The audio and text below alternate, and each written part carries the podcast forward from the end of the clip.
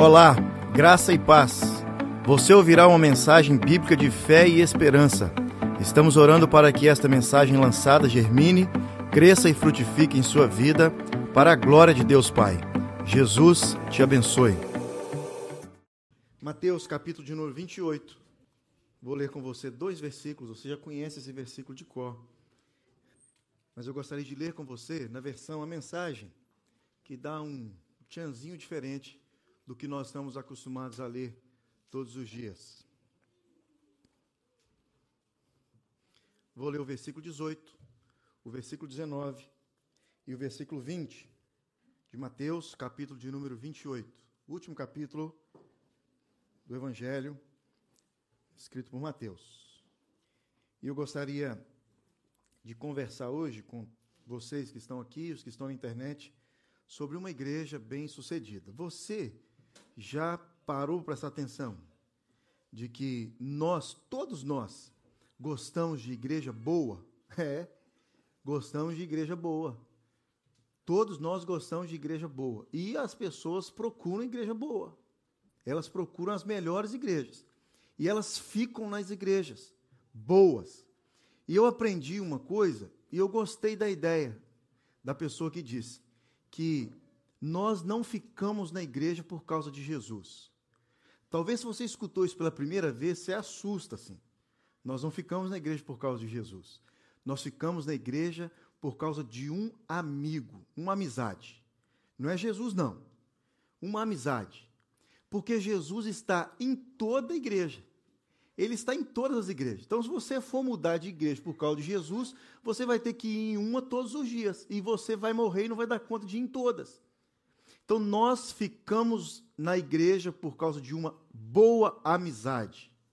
Isso mesmo. Se as pessoas que frequentam a igreja não fazem amizades dentro da igreja, cedo ou tarde elas saem da igreja.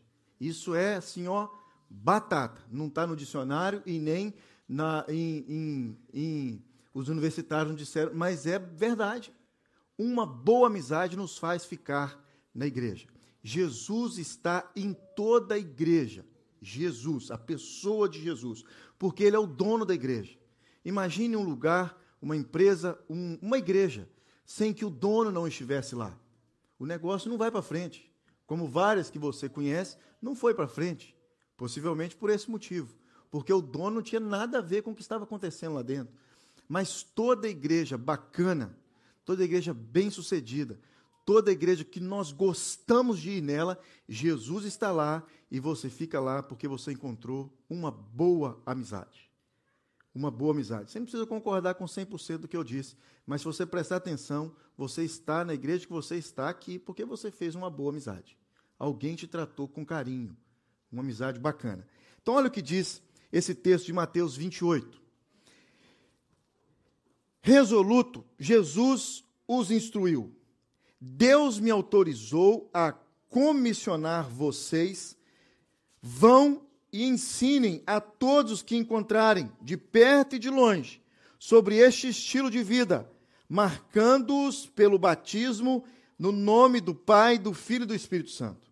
Vocês devem ensiná-los a praticar tudo o que tenho ordenado a vocês.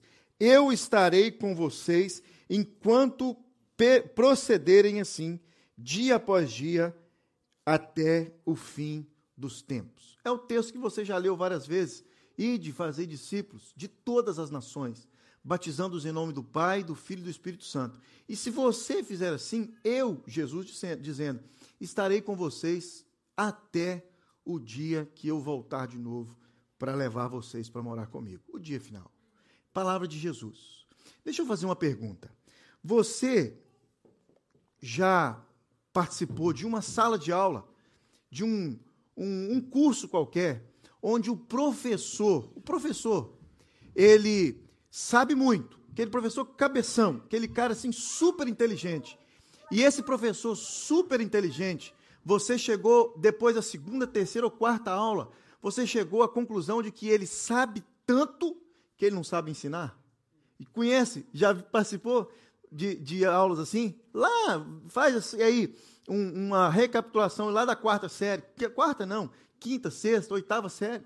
Professor, talvez, do pré-vestibular, quem fez aí, ó, na década de 90, nem existe mais. Mas já teve professor assim? Conhece pessoas assim? Conhece pessoas que sabem tudo do assunto, mas tudo, literalmente tudo mesmo. O cara é um crânio, mas na hora de passar aquilo para frente, ele é um fiasco. Ele já começa falando assim: nossa, eu, eu sabe, eu não deu tempo. E, eh, sabe aquela falsa humildade assim? O cara sabe demais. Ele fala assim: nossa, e a, a vida está difícil, e não sei o quê. E ele começa a passar a matéria, você não entende nada. E no final das contas, você tem que fazer a prova, e tem que ser bem sucedido na prova mesmo o professor não passando o conteúdo do jeito que ele deveria passar. Dentro das igrejas, no nosso ambiente aqui, nós percebemos isso também. Nós sabemos demais. Certo pregador disse que não precisa mais de nenhuma pregação num culto de domingo, porque todos nós já escutamos tudo que nós já deveríamos escutar. Agora, o que nós deveríamos fazer com tudo que nós já aprendemos a respeito do Evangelho de Jesus Cristo é colocar em prática. E aqui nesse texto que lemos, Jesus, ele fala mais ou menos isso. Ele fala mais ou menos isso. Ele fala assim: olha, agora vocês passaram um período comigo. Esse tempo que vocês passaram comigo parece que foi curto, mas foi curto para a turma que tá vivendo, que vai viver lá em 2022, que para eles tudo é é assim, é rápido, mas para vocês que passaram essa, esse tempo aqui apertado comigo, três anos, para vocês foram uma eternidade. Vocês viram tantas coisas acontecendo que para vocês foram eternidade, mas para a turma que vai escutar a mensagem, essa mesma mensagem daqui a 2022 anos, para eles vão, eles vão falar que vocês passaram um curto período de tempo comigo. Mas na verdade não foi. Porque tudo que eu queria ensinar para vocês, eu ensinei nesse curto período de tempo. Não foi tempo perdido e não foi um curto período de tempo. Foi o tempo necessário para que vocês aprendessem tudo que vocês deveriam aprender. E Jesus fala aqui agora, agora o que vocês precisam fazer é passar para frente isso que vocês aprenderam. Ontem, aqui no culto dos dirigido pelos jovens, presta atenção no linguajar. Culto dirigido pelos jovens. Porque não existe culto de jovens, existe culto de Jesus dirigido pelos jovens. Porque se existe culto de jovens, o negócio complicou. Não é? Culto de Jesus para Jesus dirigido pelos jovens. O pastor está ensinando isso aqui para a gente, quando a gente vai dar os avisos aí. Então, a turma que dá os avisos, presta atenção no detalhe, na universidade aí que vocês estão aprendendo. Ontem a ideia foi essa. A ideia foi essa: trazer alguém. Trazer alguém. E trouxeram vários. Trazer alguém. E o nosso dever como discípulos de Jesus, Jesus disse isso aqui agora, para os seus, é, para os que estavam andando com ele, os discípulos, e, é, e vocês agora precisam é, passar para frente aquilo que vocês aprenderam. E esse passar para frente que vocês aprenderam, vocês precisam, olha, fazer isso de uma forma que eu vou ensinar para vocês. Vocês precisam lembrar que o que vocês aprenderam veio de mim e vocês precisam é, comunicar isso para as pessoas. Então eles fizeram. E eles foram bem-sucedidos no que eles fizeram. Por que, que eu sei que eles foram bem-sucedidos no que eles fizeram? Porque eu e você estamos aqui hoje. Frutos daqueles homens há 2022 anos atrás que ouviram essa mensagem e eles entenderam a mensagem e eles pregaram o evangelho de Cristo Jesus da maneira com que Cristo instruiu para que eles fizessem e hoje eu e você estamos aqui. Esse foi um trabalho bem sucedido. E o que é sucesso? Bem sucedido é sucesso. Olha, Sucesso é encontrar aquilo que se almeja ser e depois fazer o que é necessário para isso. O segredo do sucesso é a constância do propósito. Mais uma, olha, o sucesso é uma consequência e não um objetivo. A última, Albert Einstein, que disse isso aqui, olha, o único lugar onde o sucesso vem antes do trabalho é no dicionário. Vou repetir essa, que essa foi boa, não é? O único lugar, você precisa entender isso. Vou dar mais um minuto para você, para você é, maquinar isso daí. O único lugar onde o sucesso vem antes do trabalho é no dicionário. Todo sucesso precisa de alguém trabalhando em cima disso daí.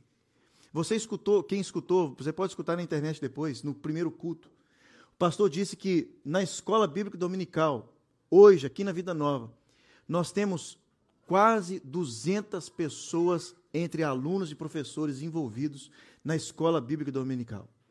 Isso não acontece porque alguém decidiu sair de casa quatro e meia antes de você para estar aqui, para lecionar um curso de escola dominical para as crianças e para os jovens e os adolescentes. Não, isso é muito trabalho, é muito trabalho. Tem pessoas que vêm aqui durante a semana para pintar as salas de escola dominical. Tem pessoas que vêm aqui durante a semana para organizar as salas da escola dominical, para que os meus filhos e os seus possam chegar aqui 5h30 domingo e encontrar tudo da mais perfeita maravilha lá em cima. Pessoas que saem durante a semana para comprar cadeiras, mesas, preparar os lugares, comprar as revistas, programar o calendário, programar a escala dos professores para a escola dominical. Trabalho, trabalho. Essa mensagem aqui, ó, que eu estou conversando com vocês aqui, vocês acham que ela surgiu agora, do culto das 5h30, entre o culto das 5h30 e o culto das 7h30? Nunca na vida, nunca na vida. Tem duas semanas que eu estou batalhando em cima desse texto aqui para falar com vocês 30 minutos. Isso quando passou, deixa 30 minutos. Quando é 20, tem que ser 20. Quando ele não está, é 45. É muito tempo batalhando e trabalhando em cima de uma mensagem. Você sabe o que é um sermão? Se você for no dicionário, você não vai encontrar essa definição de sermão. Só o pregador sabe a de verdadeira definição de um sermão. O sermão é uma construção. Construção. E nós não construímos ele começando do teto, não. É lá de baixo. É uma conversa durante a semana com alguém. É uma ideia que alguém teve, passou aí na televisão ou na igreja, ou o culto de ontem. Eu nem sabia que ontem ia ser assim trazer pessoas. E aqui o texto fala: olha, vocês precisam ir lá fora e trazer pessoas. O que nós estamos, às vezes, fazendo é ficando aqui dentro esperando que as pessoas venham. Igreja é chamados para fora. E às vezes nós estamos chamando as pessoas para dentro. Para dentro. É tanta coisa que tem acontecido na igreja, tanta programação, é tanta coisa, é tanta reunião, é tanto ensaio, é tanta coisa, que nós esquecemos os lá de fora. Eu ia falar sexta, mas é domingo. Domingo que vem, no culto das 7h30, nós estamos trazendo aqui uma, uma agência missionária que trabalha em Toronto. E essa agência missionária tem uma, é, uma, uma ideia bacana de ajudar igrejas a sair para fora das quatro paredes. E quem vai estar aqui é um pastor da Sri Lanka, falando como que eles têm ajudado igrejas a sair das portas para fora. Como que eles têm feito isso? Como que eles têm ensinado os jovens da igreja a trabalhar durante a semana das portas para fora, para que lá fora as pessoas possam entender esse texto de Mateus, capítulo 28. Então, o que seria então uma igreja? Deixa eu voltar para o texto, senão não dá tempo. Tem que, daqui a pouco tem que ir embora. O que seria então uma igreja de sucesso? Uma igreja de sucesso sou eu e você com sucesso.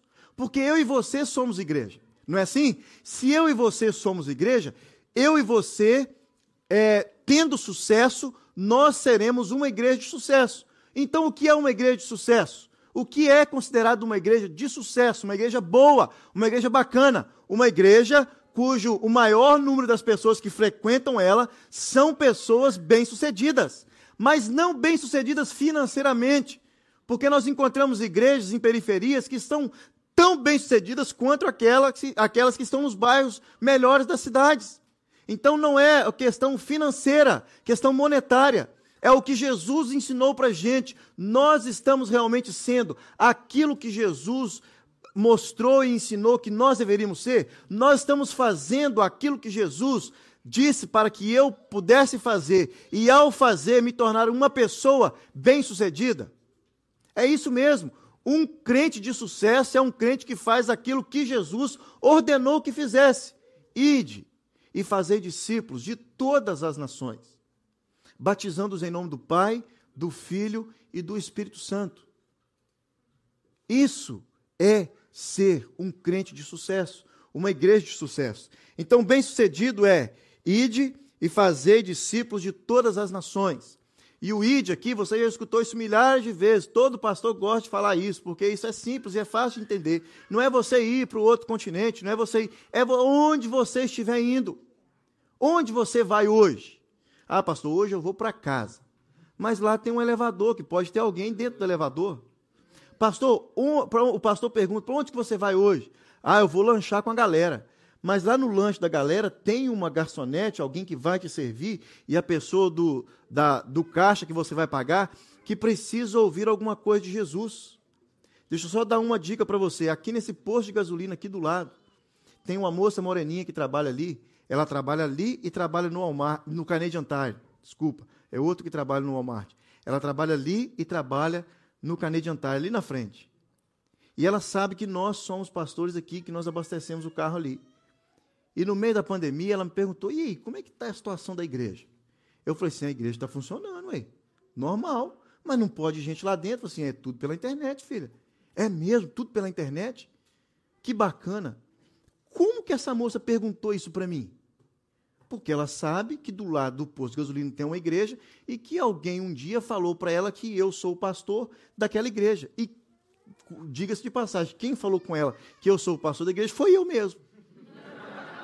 É, foi eu mesmo.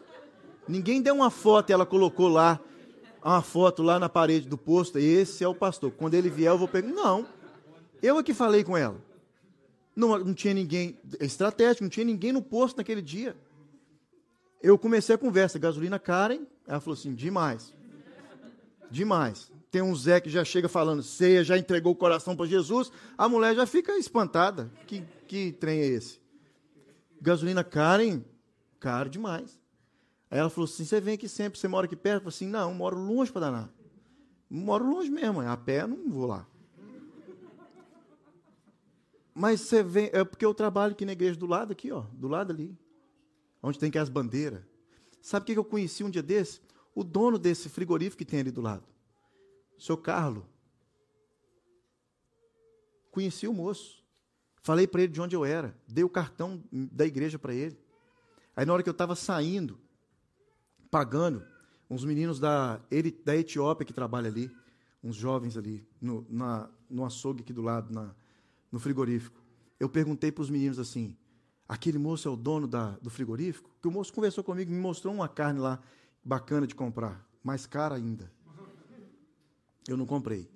Aí eu perguntei aos meninos: aquele moço é o dono aqui? Ele falou assim: uai, você conversou com ele quase meia hora, eu pensei que você conhecia ele há muito tempo. Eu falei assim: não, primeira vez que eu estou vendo ele. E o moço, cheguei lá outro dia, de máscara, ele me reconheceu. Ah, você é o pastor ali da igreja do lado, né? Eu falei assim: isso aí, da igreja do lado. E já abriu? Eu falei assim: há muito tempo, primeiro que eu açougue. Há muito tempo. Como que nós pregamos esse evangelho? Como que nós fazemos discípulos? Você não precisa ir para dentro de um seminário. Você não precisa fazer mil e uma perguntas. Você não precisa ir atrás de muita gente para você ser informado de tudo. Escutou, Lucas? Para de perguntar como é que vai para o seminário, como é que faz, o que, que faz. Faz, filho. Já respondi aquela conversa duas semanas atrás. O Jesus disse isso para os seus discípulos. Enquanto vocês estiverem indo, vocês precisam conversar a meu respeito para alguém. E ao conversar a meu respeito para alguém, vocês precisam falar de tudo aquilo que eu ensinei para vocês. Já estamos caminhando dentro da igreja há muito tempo. Há muito tempo caminhando dentro da igreja. Já aprendemos coisas demais. Coisas demais. Desabafei, deixa eu voltar agora para o assunto. Os discípulos eram pessoas ensináveis. Os discípulos eram pessoas que buscavam a sabedoria do mestre. Na escola filosófica grega, um discípulo era uma pessoa que se submetia a um talentoso mestre. Isso mesmo, Todo discípulo, ele andava do lado de um mestre, não era atrás, era do lado. Todo discípulo, ele andava do lado de um mestre. E todo mestre tinha que ter pelo menos um discípulo. Porque se no dia que aquele mestre morresse, ele não, se ele não tivesse passado todo o seu conhecimento para um discípulo, tudo que ele aprendeu durante toda a vida iria ser em vão, desperdício. Ou seja, ele não ia ser mestre nenhum, ia ser um falso mestre. Porque um mestre de verdade, ele quer que todo o seu ensinamento, tudo aquilo que ele sabe, toda a sua sabedoria, seja passado para outra pessoa, para que não morra a sucessividade ali do, seu do seu conhecimento. E Jesus fez isso. Não apenas com 12 pessoas, depois com 70, depois com mais. Os 12 fizeram com outros 12, e fizeram com 120, foram fazendo até chegar a mim e a você.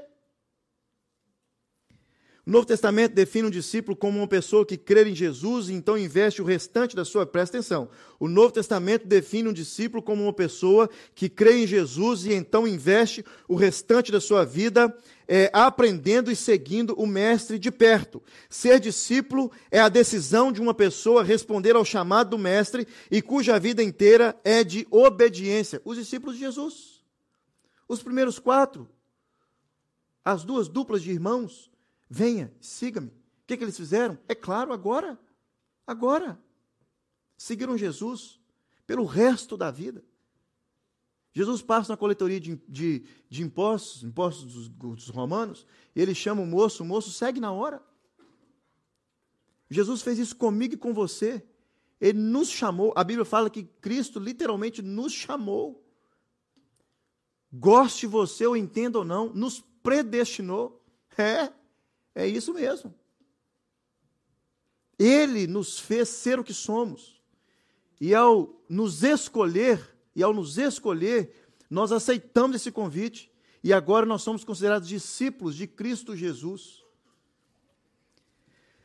João 8, 31 diz: Jesus disse aos seus discípulos, que, os que haviam crido nele: Se vocês permanecerem firmes na minha palavra, verdadeiramente serão meus discípulos. Se vocês permanecerem firmes na minha palavra, verdadeiramente serão meus discípulos. Aqui responde uma pergunta. Então, pastor, aqueles que não permanecem firmes na, na palavra de Jesus não são discípulos. Não são discípulos. Então, sucesso é. O que é então ser uma igreja de sucesso? Uma igreja de sucesso é aquela que possui o maior número de discípulos. Uma igreja de sucesso é aquela que possui o maior número de pessoas que entenderam que são discípulos e que agora servem o mestre, anda do lado do mestre e eles fazem tudo aquilo que o mestre mandou. Já viu que era brincadeira? O mestre mandou? Mais ou menos daquele jeito. Então, essa é uma igreja de sucesso. Uma igreja que tem o maior número de discípulos. João 15, 8 diz: Se permanecerdes em mim e as minhas palavras permanecerdes em vós, pedireis o que quiserdes e vos será feito. Gustavo explicou isso aqui na segunda-feira, assim de uma forma fenomenal. Não é verdade? Legal a explicação do Gustavo. Nisso é glorificado o meu Pai, pelo fato de vocês darem muitos frutos, e assim serão meus discípulos. Agora ele vem com outra ideia. Vocês permanecem em mim, na minha palavra, e ao permanecer na minha palavra, vocês vão dar muitos frutos. E ao permanecer a minha palavra e dar muitos frutos, vocês serão conhecidos como meus discípulos. Permanecer na palavra e dar fruto. Vamos um pouquinho para frente e eu explico para vocês o que é isso daqui a pouco. João 15, 16 diz: Não fostes vós que me escolhestes, mas eu escolhi a vós e vos designei para que vades e deis fruto, para que o vosso fruto permaneça. Para que o vosso fruto permaneça cinco, seis, sete coisas que eu gostaria que você levasse para casa hoje, bem rápido. Olha, primeiro, é impossível ser um discípulo que dá bons frutos para Deus se antes não tiver tido uma experiência real de conversão a Cristo através do arrependimento de seus pecados. Impossível se considerar um discípulo de Cristo sem antes ter tido uma comunhão com Cristo, a ponto de você reconhecer quem você é, ninguém, um zero à esquerda, um pecador nas mãos de um Deus irado. E ao, se, ao reconhecer que você é um pecador falho, falido, você reconhece que você precisa de ajuda. Só a partir do momento que você tem esse sentimento no seu coração, e então Cristo ele vem te chamando, te chamando, te chamando, e você ouve a voz de Cristo, esse chamado de Cristo, e ao ouvir a voz do chamado de Cristo, você reconhece que Ele, Cristo, está te chamando, e você reconhece quem você é, e ao reconhecer quem você é, ninguém sem Cristo, você se arrepende de tudo que você tem feito. E então Cristo vem e ó, te abraça de uma forma bacana. Então, em primeiro lugar, é, é, impossível ser um discípulo que dá bons frutos para Deus sem antes ter tido uma experiência de conversão a Cristo Jesus. Dois, para ser um discípulo que dá bons frutos para Deus, devemos viver uma vida de santificação, isso é, continuamente dizer não ao pecado e consagrar-se a Deus. Vou chamar isso para você entender melhor de desintoxicação. Desintoxicação. Você viveu uma vida inteira até então sem Cristo Jesus. Uma vida toda lamaçada do pecado. Uma vida toda sem, sem a presença de Cristo Jesus. E nessa vida sem a presença de Cristo Jesus, essa vida que você estava vivendo, a Bíblia diz que você era inimigo de Deus. Isso mesmo, inimigo de Deus. E ao, ao ser inimigos de Deus, você não tinha acesso nenhum a Deus. E agora Cristo vem, chama você pelo nome. Você reconhece quem você é, arrepende os seus pecados, diz: Eu entrego o meu coração para Cristo Jesus. E agora você começa um processo de desintoxicação. Ô Selma, tem um berçário aqui do lado que está funcionando. E a, a câmera está funcionando lá. Me ajuda aí. Está todo mundo olhando para você. Esse processo de desintoxicação é um processo que nós precisamos todos passar por ele. Todos passar por ele. Alguns passam por ele assim, ó, mais rápido. Outros demoram um pouco mais esse processo de desintoxicação. E eu digo para você o porquê. Porque todos nós somos diferentes. Não é assim? Já pensou se toda nutricionista, quando fosse atender você, dissesse a mesma coisa para todas as. A, a, vamos colocar aqui, os homens também, hoje, não estar indo nutricionista, né? Já pensou? Era uma consulta de 10 minutos. Porque iria estar tudo já no papelzinho ali, ela ia dizer tudo de cor, porque todo o processo de desintoxicação ia ser igual para todo mundo. Não é verdade? Mas não. Todos nós somos diferentes. Todos nós, e graças a Deus por isso. Graças a Deus por isso.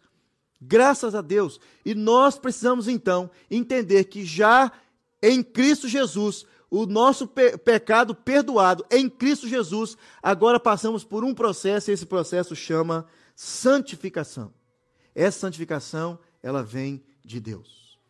Ela vem de Deus. Mas você tem uma parte importante nela. Você precisa entender isso. Você precisa entender isso. Você faz um papel importante nesse papel que Deus opera na sua vida. Esse Deus soberano, esse Deus que é todo soberano, que conhece a minha vida e a sua muito bem, esse Deus soberano, ele também precisa que eu e você tenhamos uma responsabilidade. Alguém disse aí na internet que é a sabedoria de Deus e responsabilidade humana, caminhando lado a lado, como num trilho de trem assim, ó, lado a lado. Sabedoria humana e a responsabilidade humana.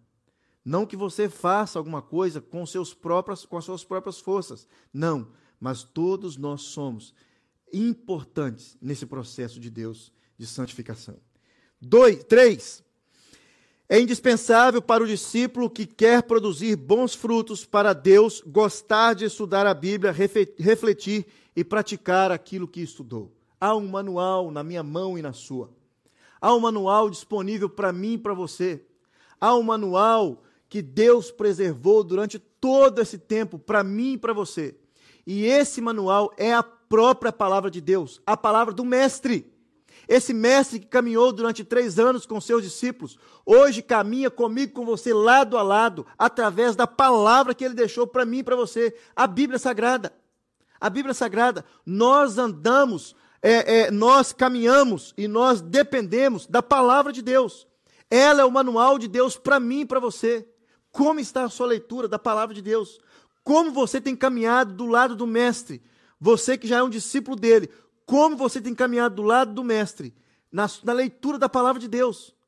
A palavra de Deus é o meio hoje e sempre foi mas o meio hoje, principalmente hoje, nesse mundo de informação que vivemos, mais seguro de conhecer quem é Deus, de conhecer qual é a ideia do mestre, o que o mestre quer de mim, o que o mestre quer ensinar, o que o mestre quer que eu passe para as pessoas, o que o mestre deseja que eu faça amanhã de manhã, o que o mestre quer que eu faça daqui a 10 anos, como o mestre quer que eu esteja daqui a 50 anos. Palavras do mestre. Esse mestre caminhou lado a lado com ele durante três anos hoje caminha comigo com você, lado a lado, através da sua própria palavra. Você encontra na palavra de Deus tudo aquilo que você precisa para se tornar um discípulo bem-sucedido. Mas se você não pegar essa palavra, ler essa palavra e praticar, entender e praticar aquilo que está na palavra, ai, gente, aí fica um pouco complicado, não? Não fica complicado? Quatro, para dar bons frutos para Deus, tem que buscar os dons espirituais, os dons do Espírito Santo e viver diariamente a direção, na direção do Espírito Santo de Deus. Talvez você não entendeu isso aqui direito. Talvez na igreja que você veio, todos nós viemos de alguma igreja. Acho que pouquíssimos aqui, o Pedro e a Júlia, talvez, que nasceram aqui na igreja. E os meninos, que eu acabei de mandar para a salinha. Todos nós viemos de alguma igreja, de algum lugar. Todos nós viemos. Todos nós já fomos ensinados em algum outro lugar. Já participamos de. Letícia, né, Letícia também? Participamos de alguma outra igreja. Isso é um desafio, sabia? É bênção, mas também é um desafio. Porque você agora está participando desta igreja. Talvez você escutou já milhões de coisas a respeito de buscar os dons espirituais. Talvez falaram para você que se você não buscar os dons mais altos, quando eu falo mais alto, não falo mais alto de degrau, não, mais alto de voz mesmo, aquele que grita mais alto, aquele que faz um negócio assim pipocar, e se você não buscar, esse não está bom. Talvez muitos vieram de contexto assim. Mas a palavra de Deus nos ensina que nós realmente precisamos buscar os dons de Deus. E que, o que são esses dons? Aprendemos aqui quarta-feira. Aprendemos aqui, eu acho que na última vez, com o presbítero Lincoln, aqui na quarta-feira, sobre os dons espirituais. Dom é tudo aquilo que você gosta de fazer e faz de graça. O que, que você gosta de fazer e faz de graça? Ah, pastor, eu amo receber gente lá em casa. Né, Ed? Eu amo receber gente lá em casa. Né, Eduardo? Isso é um dom, sabia? Isso é um dom de Deus. É um dom de Como é que é o nome desse dom mesmo? Que é a palavra difícil lá?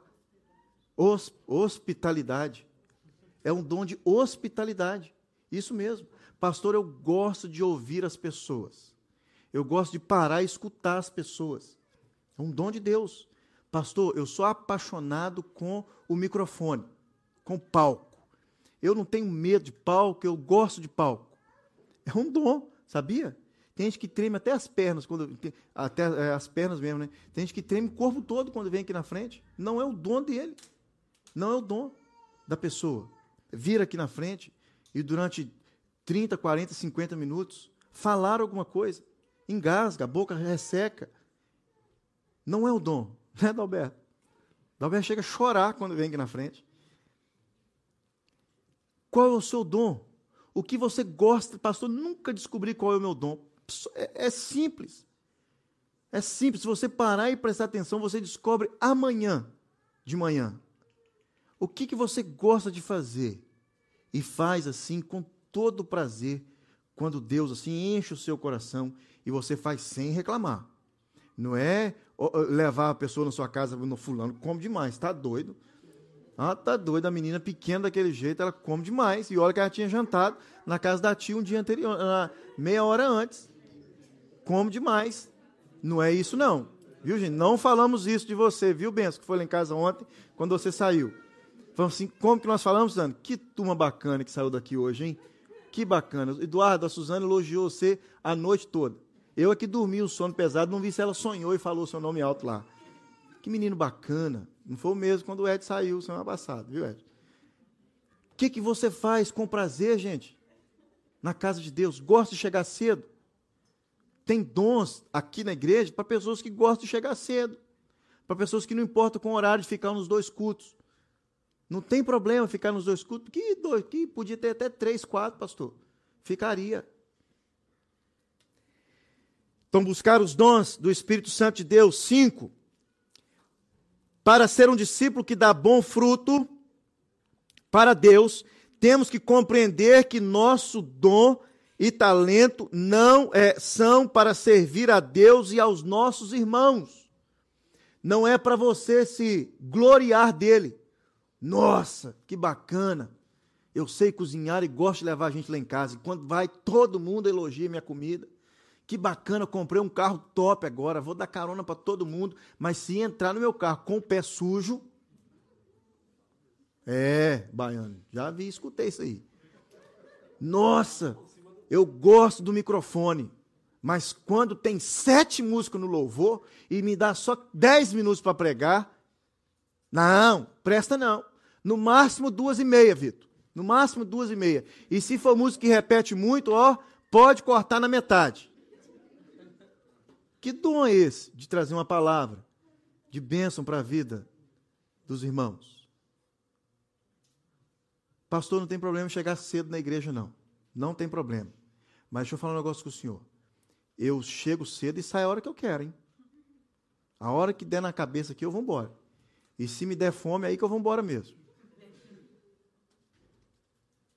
O que, que você faz sem reclamar, sem murmurar, sem jogar peso nas costas do seu irmão de trabalho, irmãos de dom, irmão de serviço?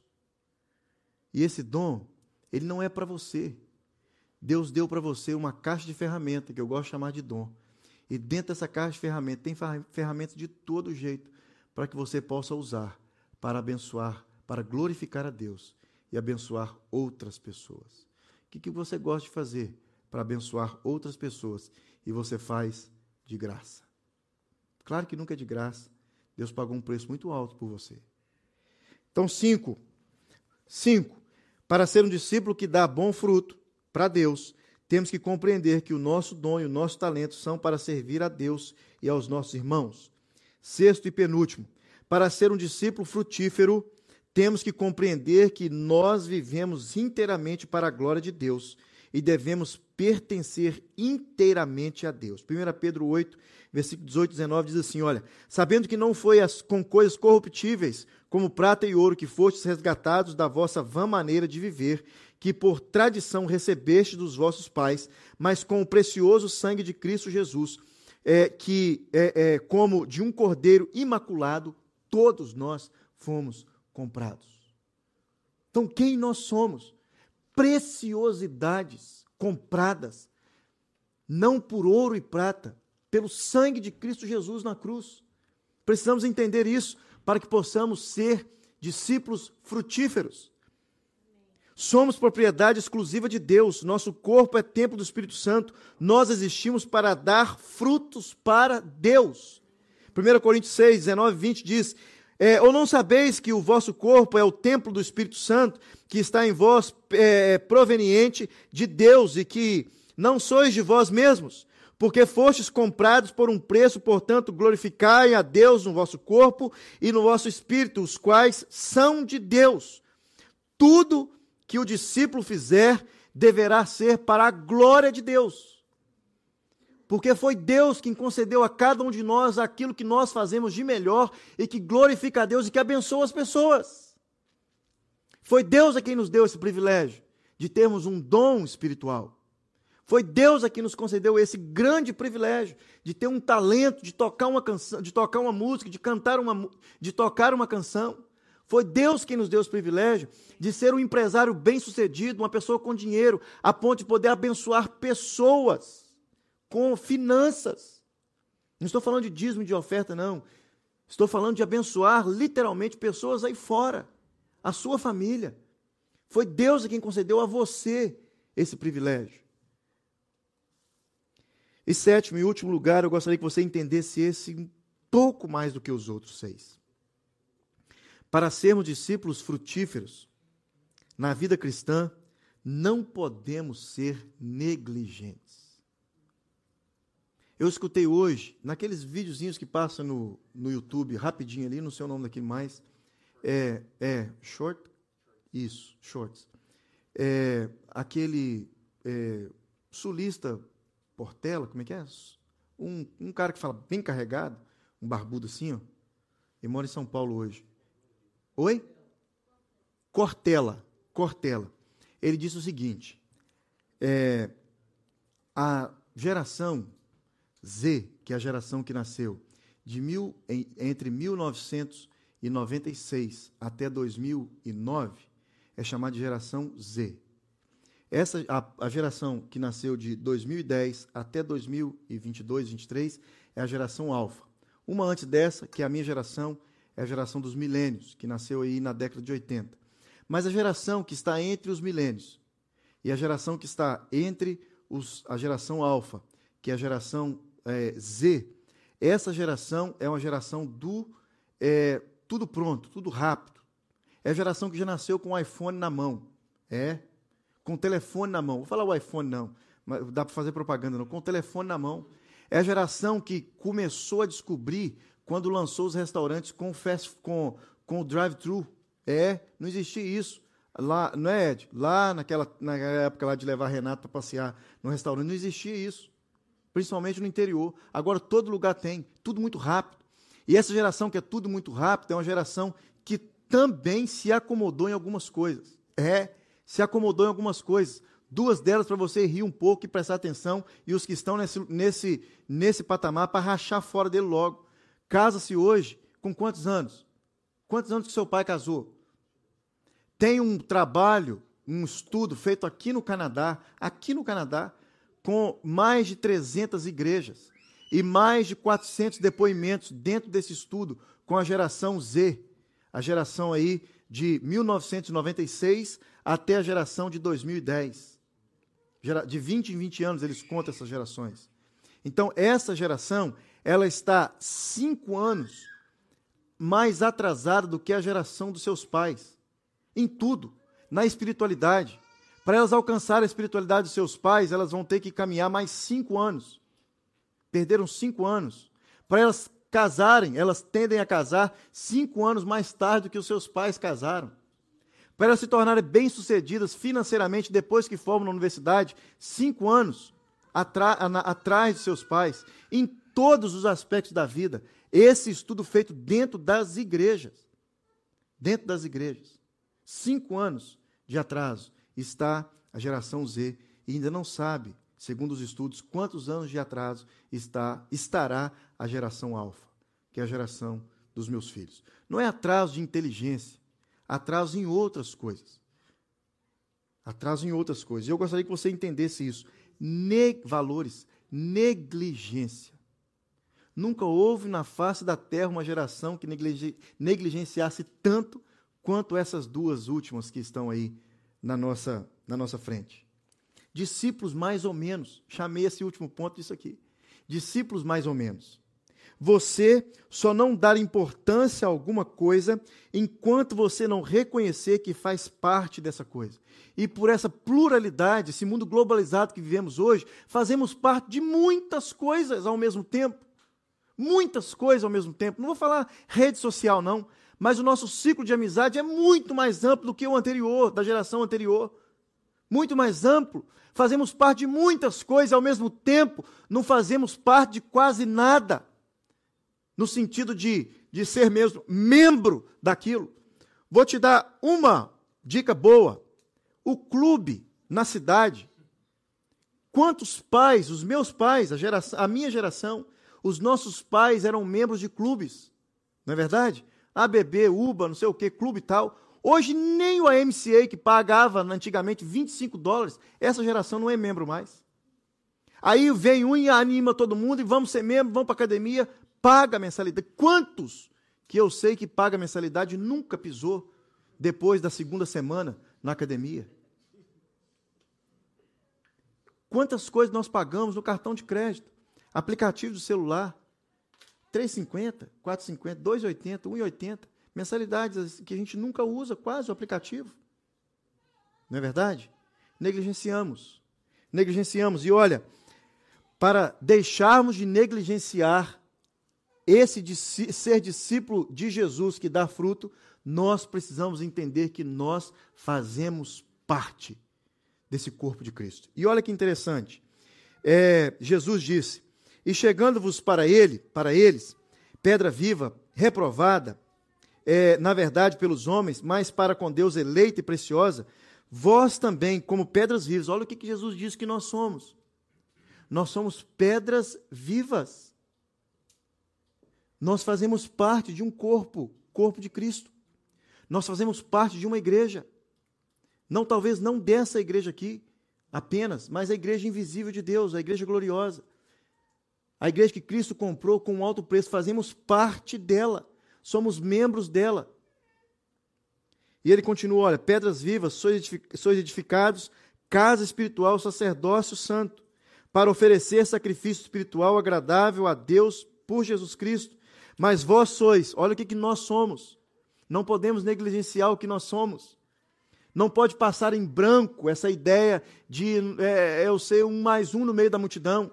Nós somos geração eleita, sacerdócio real, nação santa, povo adquirido para, para que anunciemos as virtudes daquele que nos chamou das trevas para, as maravilhosas, para a maravilhosa luz.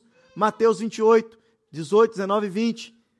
Vós, que em outro tempo não erais povo, olha como que Deus nos reconhecia. Ele não nos reconhecia como povo dele. Nós éramos outro tipo de povo.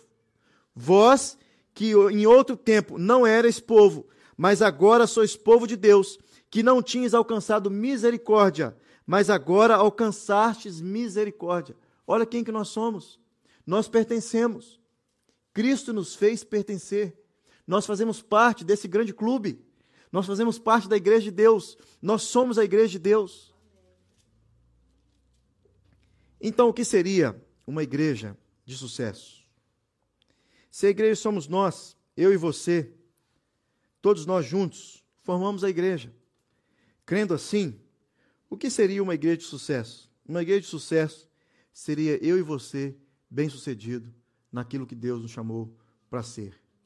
Proclamadores, aqueles que levam a palavra de Cristo Jesus a outras pessoas, não convidadores. Presta atenção nisso.